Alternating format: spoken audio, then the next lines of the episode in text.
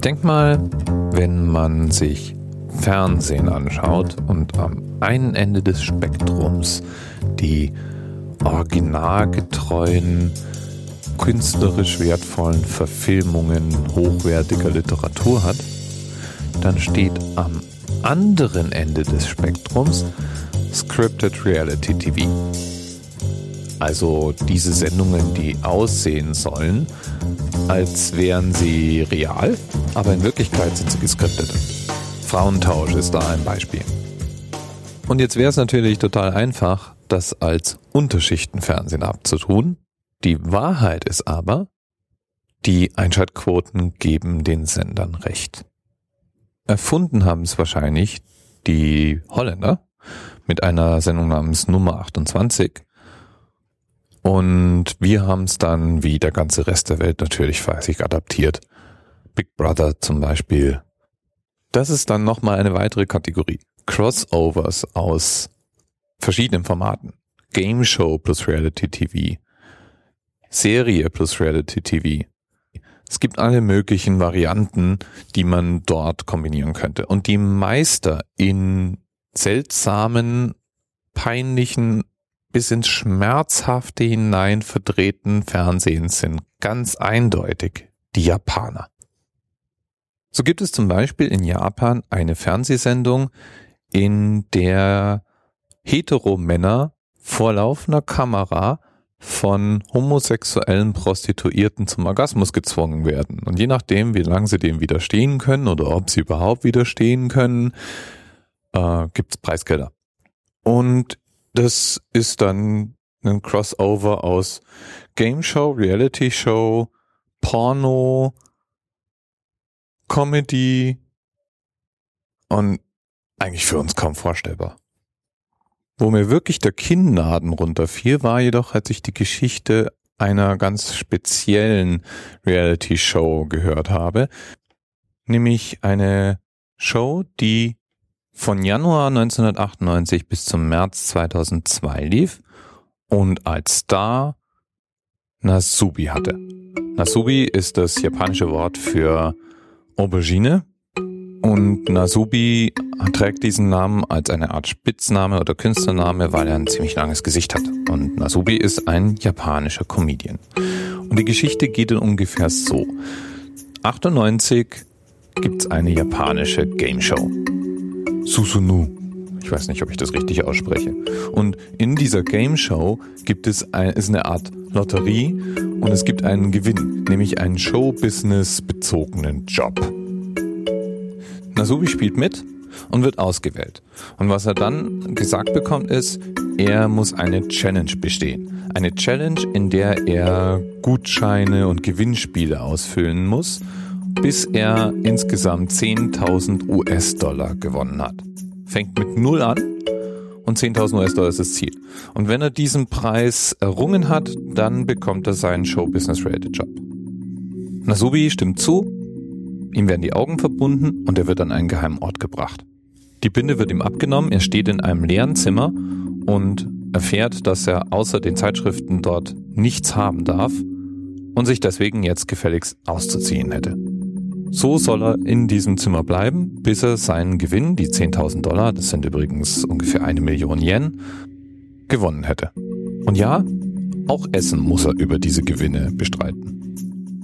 Nasubi ist perplex, macht aber mit, zieht sich aus, fängt an, sich durch diese Zeitschriften zu hangeln und wird die ganze Zeit gefilmt.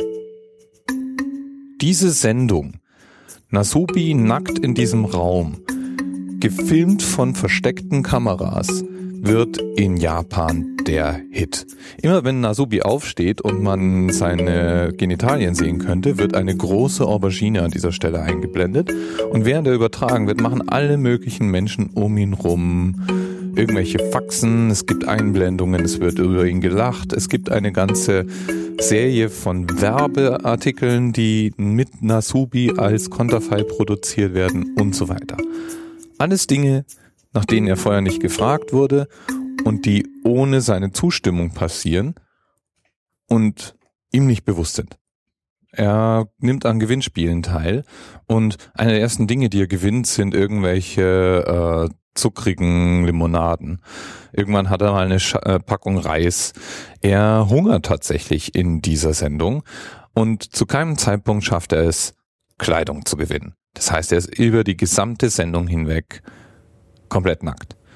Gewinnt irgendwann mal ein ausgestopftes Tier, das er dann adoptiert und in dieser gesamten Zeit machen sich die Leute über ihn lustig. Und man sieht in Aufzeichnungen und Videos deutlich, wie er abmagert, dass er manchmal wirklich am Rande des Irrsinns da drin unterwegs ist. Und das Ganze ist ein riesengroßer Comedy-Hit. Ich habe von dieser Geschichte in einem amerikanischen Podcast zuerst gehört. Und dieser amerikanische Podcast interviewte den Regisseur und Nasubi.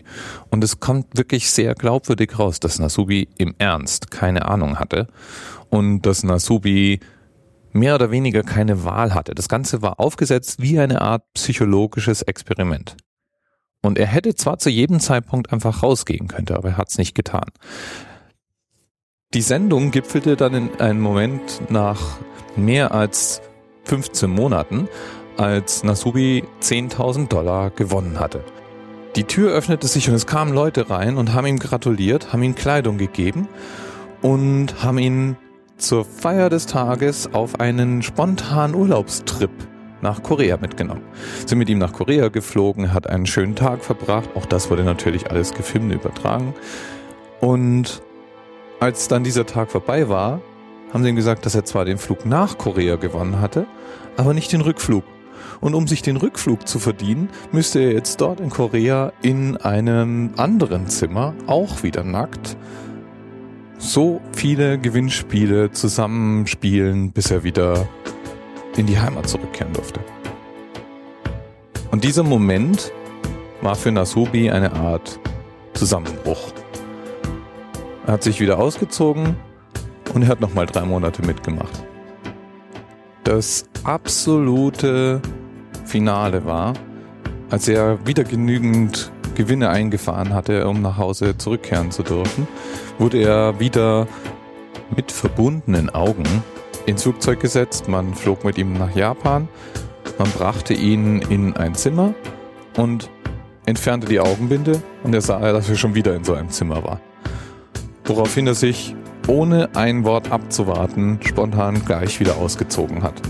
In dem Moment, in dem Nasubi dann nackt in diesem Raum wieder in Japan stand, fielen die Wände um und er fand sich in einem Fernsehstudio mit Tausenden von kreischenden Zuschauern und war vollkommen fertig, weil er wusste ja nicht, dass er zu einem Fernsehphänomen geworden war und dass jeder im Land sein Gesicht kannte und ihn seit über einem Jahr täglich dabei zusehen konnte, wie er versuchte, nackt in seinem Raum sitzend irgendwelche Gewinnspiele zu gewinnen und Reis in Zuckerlimonade zu kochen. Der Regisseur hat einiges an Kritik einstecken müssen. Ihm wurde vorgeworfen, unmenschliches Fernsehen zu produzieren, Nasubi gegen seinen Willen für ein Experiment missbraucht zu haben und eigentlich nur auf Profit ausgewiesen zu sein. Er aber behauptet, er hätte versucht, Menschlichkeit ins Fernsehen zu bringen und zu zeigen, wie wir Menschen sind, wenn wir aufs Wesentliche reduziert werden. Nasubi macht gute Miene zum bösen Spiel. Also auch in diesem Interview war er mehr oder weniger versöhnlich. Man hört aber durchaus raus, dass das Ganze einiges an Trauma hinterlassen hat. Und dass es überhaupt eine Fernsehsendung nach diesem Schnittmuster geben kann, sagt einiges darüber aus, zu was wir Menschen und zu was Medien fähig sind, wenn sie ohne Grenzen arbeiten dürfen. Tja, was soll ich sagen? Im Vergleich ist Frauentausch oder Big Brother völlig harmloser TV-Mumpitz. Und das ist gut so. Ach, und äh, warum überhaupt japanisches TV, Nasubi? Ich gebe zu, heute ist der Link ein bisschen dünn. Aber Nasubi wurde 75 geboren und ich wollte unbedingt mal über japanisches TV und speziell diese Sendung reden. Dann war das mein Hook. Ich denke, das ist okay, oder? Viel Spaß dir noch. Bis bald.